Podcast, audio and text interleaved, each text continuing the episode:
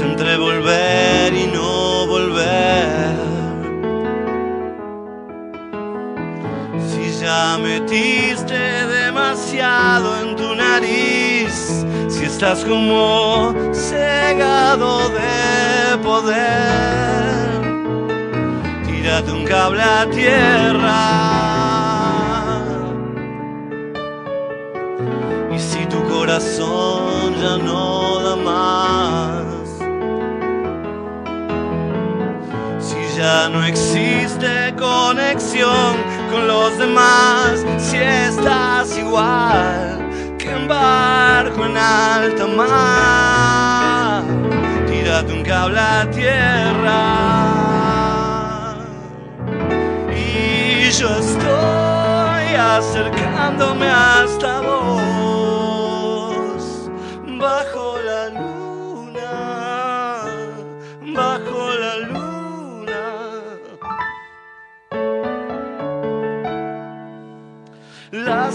cosas son así, tengo el teléfono del freak que está deseoso de volarte la cabeza.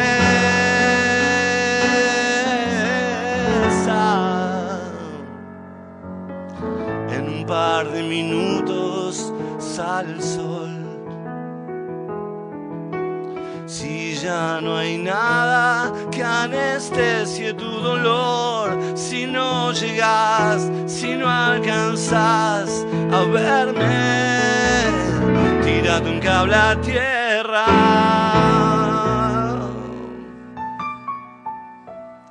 No creas que perdió sentido todo. No dificultes la llegada del amor. Más, escucha tu corazón. Ese es el cable tierra. Y yo estoy acercándome hasta vos.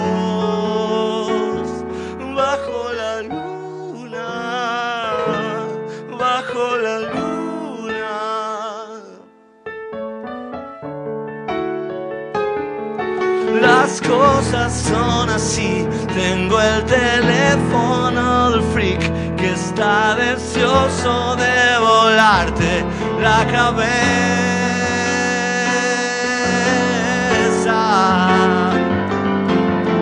Si estás entre volver y no volver. Si ya metiste como cegado de poder, tírate un cable a tierra.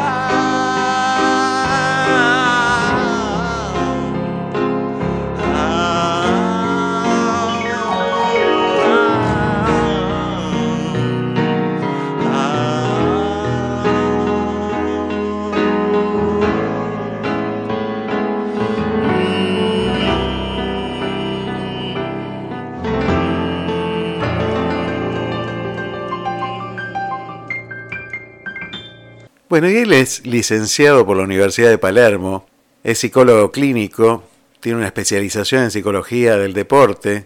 La verdad que, eh, bueno, lo conocemos hace mucho porque lo hemos escuchado muchas veces haciendo una columna en Sensaciones.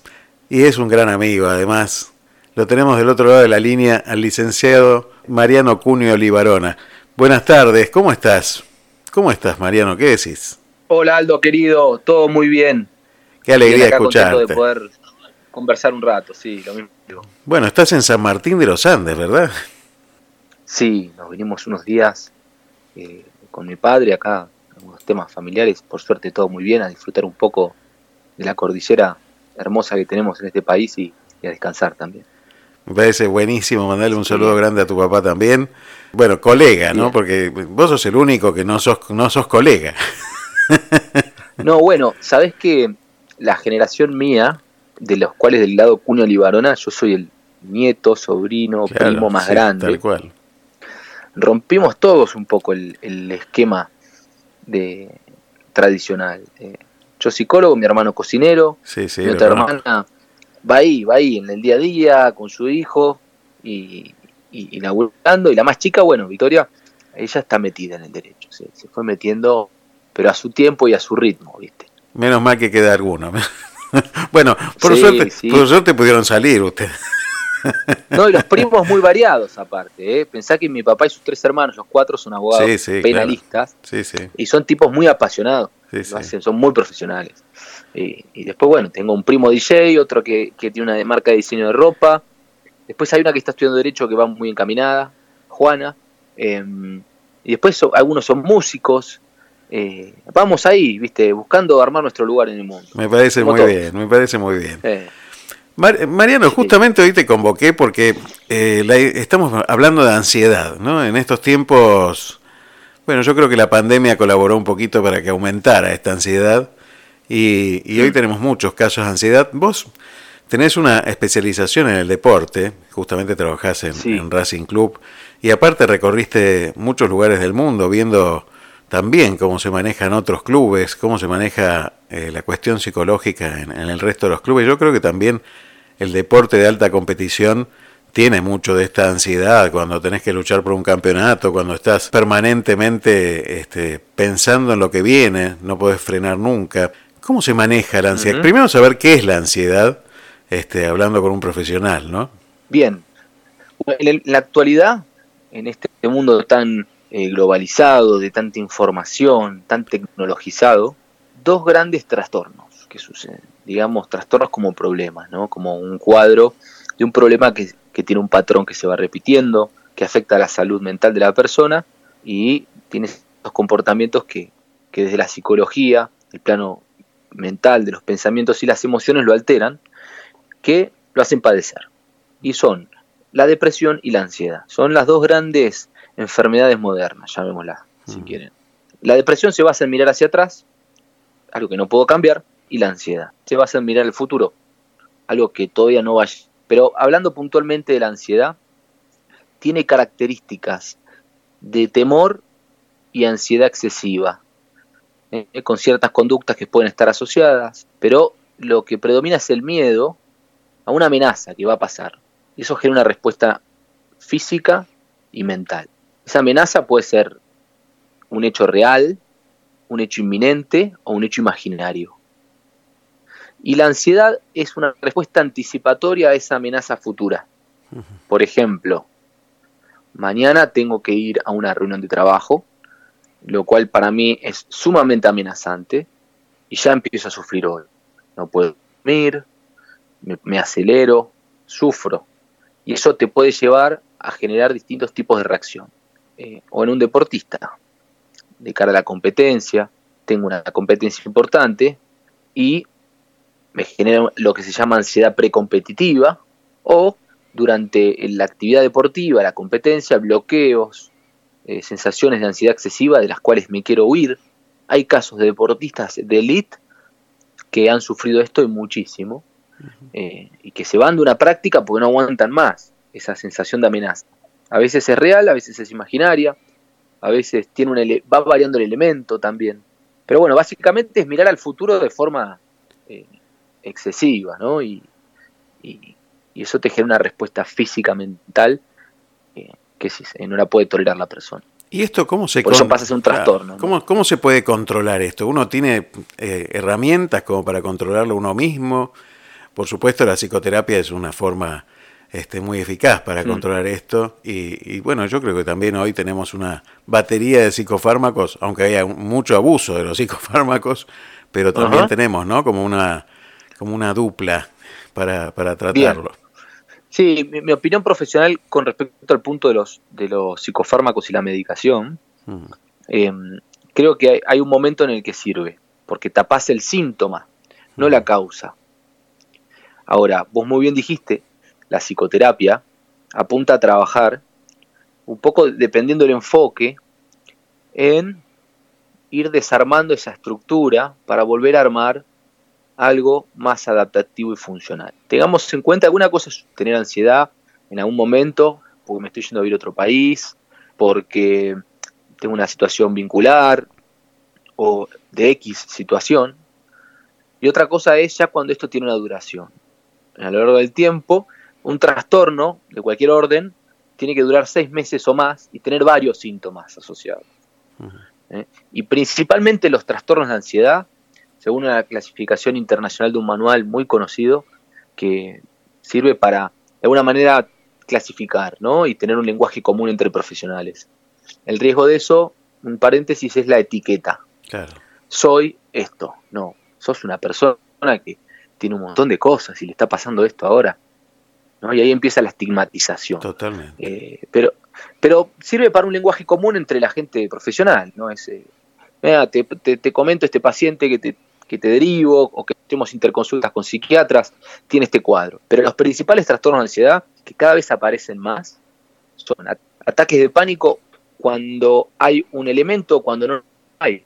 Eh, fobias, distintas fobias, fobia social, tengo eh, pánico escénico, ¿no? O, tengo miedo de, claustrofobia, ¿no? Eh, trastornos de ansiedad generalizada, tengo ansiedad por casi todo. Eh, trastornos de estrés agudo, puntualmente en una situación me agarro un pico de estrés agudo que es insoportable. Trastornos de estrés postraumáticos, una persona, por ejemplo, está un perro, un perro y ese elemento del perro dispara ansiedad. trastorno obsesivo compulsivo, que está basado en pensamientos obsesivos, que son muchos, no puedo detenerlos, y, comportamientos de compulsión. Eh, la persona que salió de su casa y se olvidó de golpear dos veces la pared antes de salir. se baja del colectivo, vuelve, golpea dos veces la pared y se va. Y se va. Y ahí, claro, ahora vos me decís, dejé la llave de gas prendida. Bueno, volvé y apagala. Funcional. Ahora, golpear dos veces la pared no es funcional. Mm y no sé, cada cual, viste, hay un montón de elementos. Eh, después tenemos, debido a una enfermedad médica que puede producir una alteración eh, química en el cerebro, hay una alteración en determinadas vías químicas como, rutas, ¿no? Rutas donde hay, eh, em, donde van ciertos emisores y los neurotransmisores los, y, los receptores, digamos, neurotransmisores que envían un, un elemento y el receptor que lo recibe. Pero a veces como que esa ruta se ve colapsada. Hay una alteración ahí que te lo eh, y, generas mucha más eh, determinados elementos químicos que los que un estado de regulación normal, sus actividades con cierto bienestar, tiene. ¿no? Y también, por, ejemplo, puede ser inducido por sustancias. Mm, eh, claro. Ya sea sustancias legales o ilegales, ¿no? droga, psicoactivos, psicofármacos, ciertas cosas que, efectos adversos de la medicación. Eh, y ahí está la parte también fisiológica, ¿no? Y ahí entra la medicación para, de alguna manera, evitar que se genere ese colapso en la ruta, ese tráfico en la autopista. Y empieza a generar o menos receptores o menos neurotransmisores o al, al revés, o lo regula de alguna manera, ¿no? Esto que vos decías al principio, Mariano, que tiene que ver con los tiempos que hoy corren, que tiene que ver con, con las formas de comunicación que tenemos, las redes, eh, la tecnología, que, bueno, que viene afectando eh, y mayormente aumentando estos, estos casos que, bueno, que tenemos cada vez más. Uno tiene una vinculación, uno hace una, una, una libre vinculación con el miedo y, y esos miedos este, extraordinarios, esos temores extraordinarios que genera, esto es un ataque de pánico, por ejemplo, a, situaciones que no existen y que, son exageradas. Eh, digo, también tiene que ver con que uno no encuentra en el otro este, la posibilidad de pedir ayuda, ¿no? Me parece que, que también hemos perdido esa, esa capacidad de encontrarnos con el que tenemos al lado y hoy como todo es virtual, este, si nos quedamos sin redes, mm. nos morimos prácticamente, ¿no? Sí, sí. Pasa que que esa preocupación o miedo a veces se torna como muy, muy fuerte, muy, mm. insoportable, es intenso, es, muy excesivo y se produce de forma continua. Entonces, tiene, tiene efectos que no están buenos y, te alteran en tu vida cotidiana. Te, te genera una taquicardia, sudoración excesiva, hay gente que transpira mucho eh, cuando se pone nerviosa, digamos, eh, la respiración se agita, y el cuerpo se, cansa mucho porque gasta mucha energía en, regular eso. Eh, entonces, creo que a tu pregunta de cómo lo podemos tratar, eh, hay un gran ejercicio que que, creo que es importante y sirve mucho, y, lo uso muchísimo con deportistas, que es eh, ejercicios de, relajación, de respiración, de, de meditación, que eso te lleva a conectar más con el momento presente, con las sensaciones del momento, con bajar un poquito, ¿no? Estar presente, estar en el aquí y el ahora. Tal cual. Y, y ese ejercicio hace que uno baje mil revoluciones en un mundo y un sistema que está ya en un nivel de, rosca en las grandes ciudades es, tremendo. El cerebro del ser humano no está preparado para vivir en un edificio y eh, capaz para subirse un ascensor y no sabes quién es el de al lado.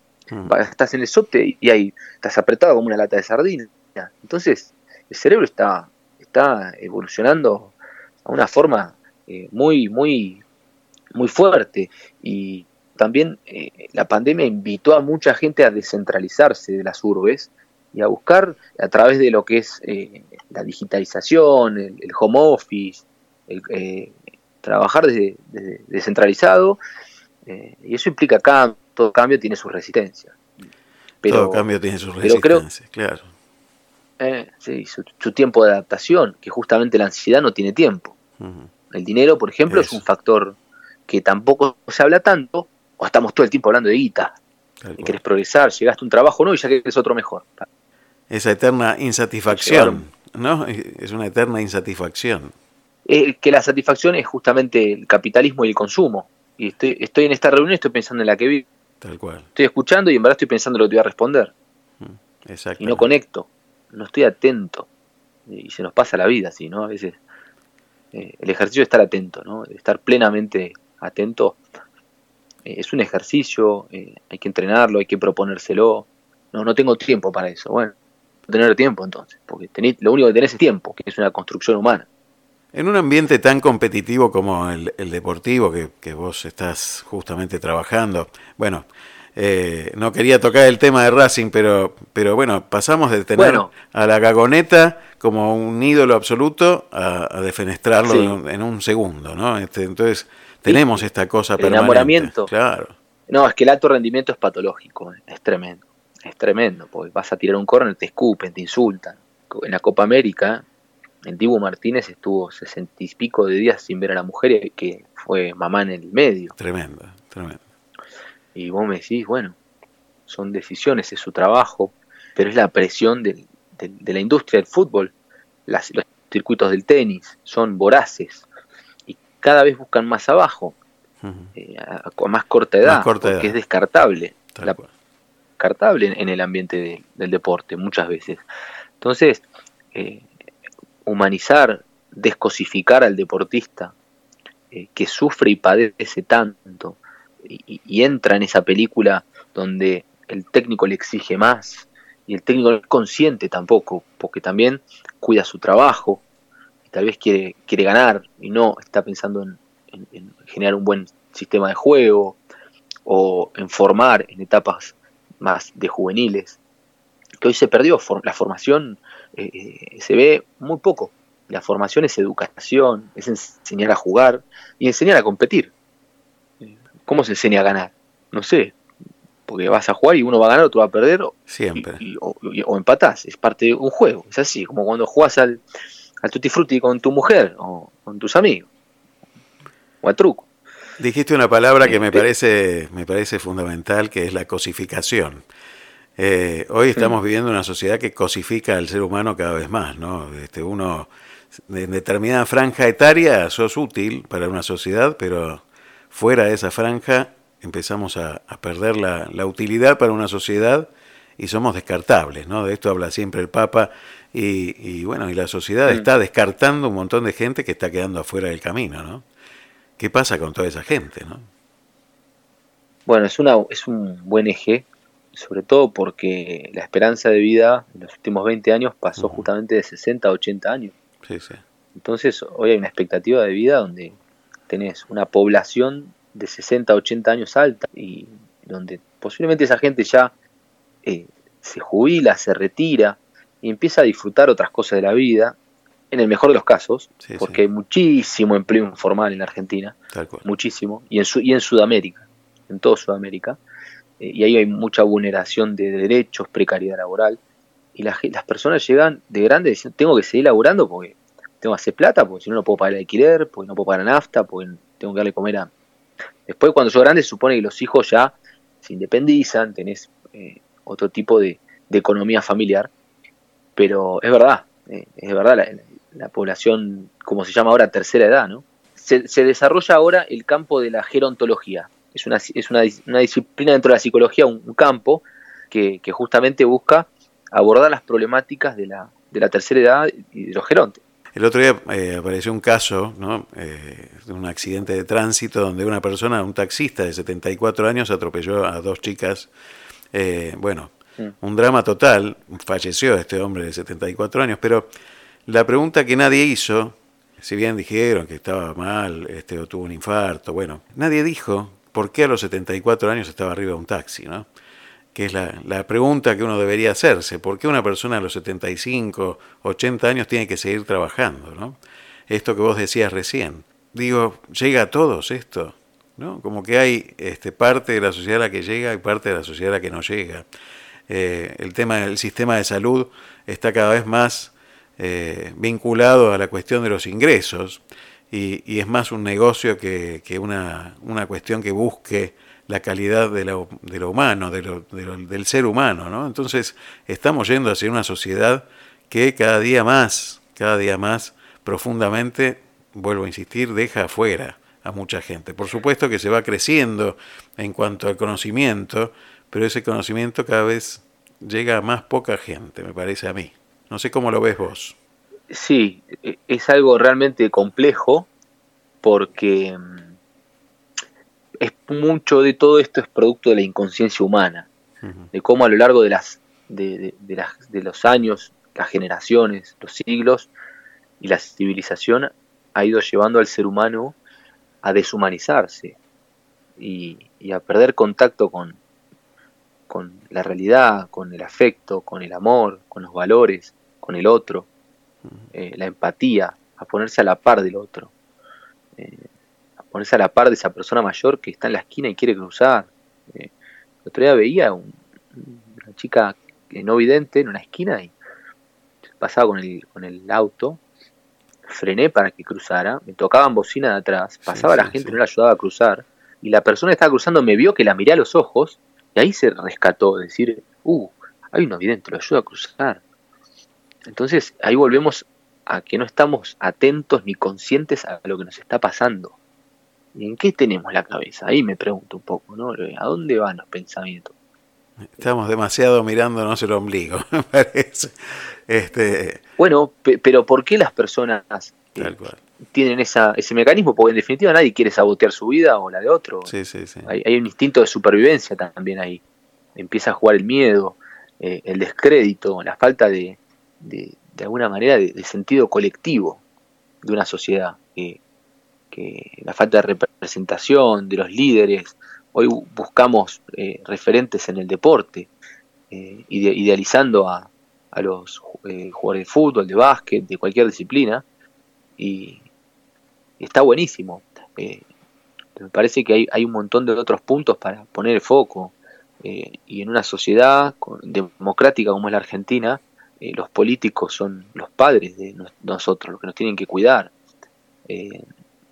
Pero bueno, viste cómo es esto, es como un castillo y bueno, pero hay que, hay que seguir soñando en que uno puede, puede seguir pensando, eh. claro, pensando que se puede mejorar esto, ¿no? Es que hay que ir armándolo desde lo más... Eh, creo que el foco, claro, pero el foco sobre todo está en lo que uno puede, Cada uno. puede controlar, ¿no? Eh, y, es muy poquito, no, tenemos tan, tan lejos, no hace falta ir, tanto no necesitamos tampoco. Mi abuela siempre dice, es más rico el que no el que más tiene, sino el que menos necesita. Tal cual. y entonces, eh, esa cuestión de conectar con, lo que pasa alrededor, desde conectar con uno mismo hacia eh, los, es como una capa de la cebolla, ¿no?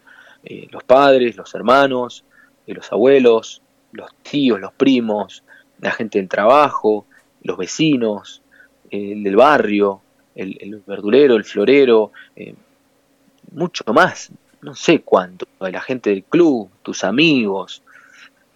Eh, ya ahí tenés unos cuantos, ¿eh? Ya ahí tenés unos no, es un montón. Por eso, por hay unos cuantos. Ya uno tiene que empezar a transformar el metro cuadrado, ese que tenemos alrededor, más que desde ahí. Después, bueno, si uno tiene la oportunidad de cambiar el mundo, bueno, fantástico, pero este, el mundo se cambia desde ese metro cuadrado, me parece a mí, ¿no? Y, está buenísimo que, entendamos eso. Y, me parece que, cada equipo de fútbol es un pequeño mundo también. Es como una pequeña sociedad que trabajando en equipo, donde cada uno se colabora, o sea, no, no, es un juego individual el fútbol, es un juego de equipo, donde se necesitan unos a otros. Me parece que, que está buenísimo tomarlos como ejemplo, pero entender cómo funcionan los equipos está mejor todavía. Y, eso es un gran trabajo. Bueno, tenemos dos grandes ejemplos. Eh, uno es los Chicago Bulls del de, entrenador Phil Jackson con Michael Jordan Y, el equipo que está detrás. Ponemos Michael Jordan porque es, el basquetbolista más grosso, grosso, emblemático, ¿no? Es un fenómeno que excede el deporte. Y, y el mejor momento de los Chicago Bulls, donde logran su sexto anillo, es cuando el equipo empieza no a jugar hacia Michael Jordan, sino Michael Jordan hacia el, equipo. Tal cual. Y ahí es poner el ego en pos de lo común por sobre lo individual. ¿Por qué? Porque Michael Jordan ya lo marcaban más fuerte, lo marcaban de a dos, ya sabían que era el que terminaba la jugada. Entonces cambió la estrategia y se empezaron a, destacar otros eh, compañeros de equipo que empezaron a levantar el nivel de confianza en ellos mismos y en el equipo. Entonces, ahí vino un rendimiento colectivo, individual, que levantó. Y el otro ejemplo es la selección argentina ahora, con Messi. Eh, van encontrando, van armándolo, eh, un cuerpo técnico que, tiene identificación, eh, que tiene gente joven, que está vinculada a la formación, viene de la camada de Peckerman también, que tiene ese estilo.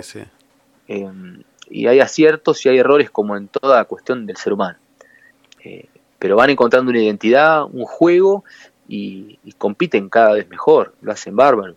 Excelente. ahí aparece lo, mejor, ahí aparece, mira, haría como pasó del odio al amor ahora. Tal cual, tal cual. Esa, esa mirada me parece fantástica como para cerrar esta charla.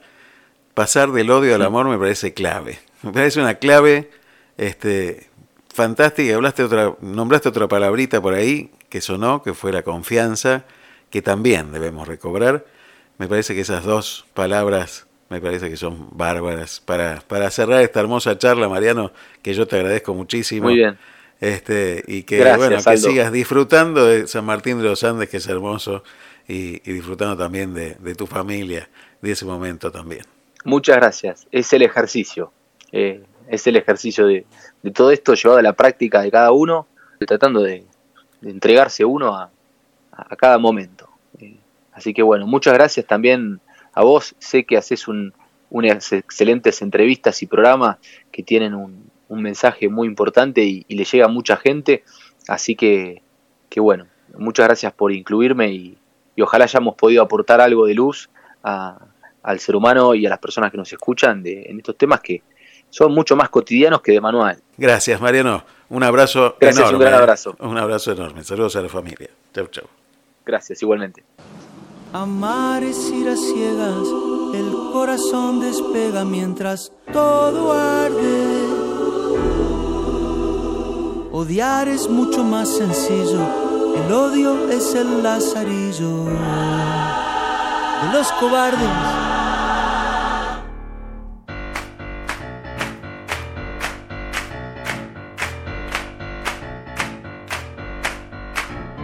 Armémonos, armémonos de valor, armémonos, armémonos de valor hasta los dientes. El miedo salió de su fosa y hoy amar es cosa de valientes. Amémonos, amémonos porque sí, amémonos, ahora mismo y aquí haciendo historia. Soltemos al aire nuestras octavillas de la guerrilla, de la concordia. Amar es ir a ciegas, el corazón despega mientras todo arde. Odiar es mucho más sencillo, el odio es el lazarillo de los cobardes. El odio